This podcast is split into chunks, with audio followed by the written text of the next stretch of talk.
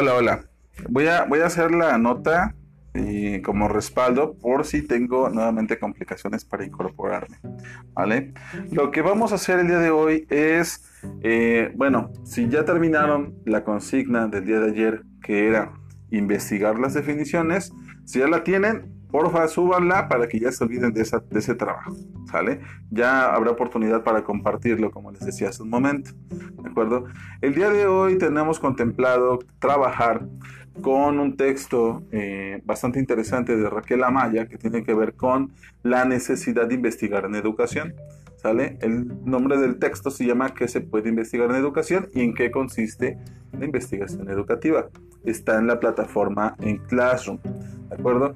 Es una lectura muy sencilla, está cortita y es bastante digerible, entonces eh, no creo que haya ningún problema. Y si hay alguna duda, alguna situación que se les complique, con toda confianza, a estar aquí al pendiente.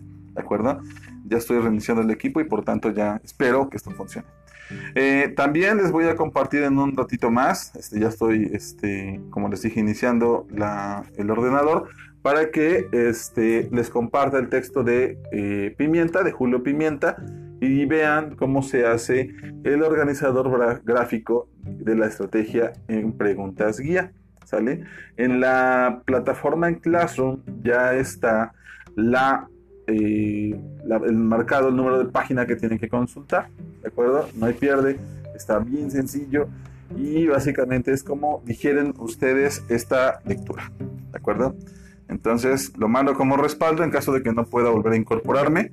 Eh, aquí voy a estar al pendiente. En cuanto me deje entrar esto, este, nos volvemos a ver chicos. Mientras, porfa, avanzamos con la consigna.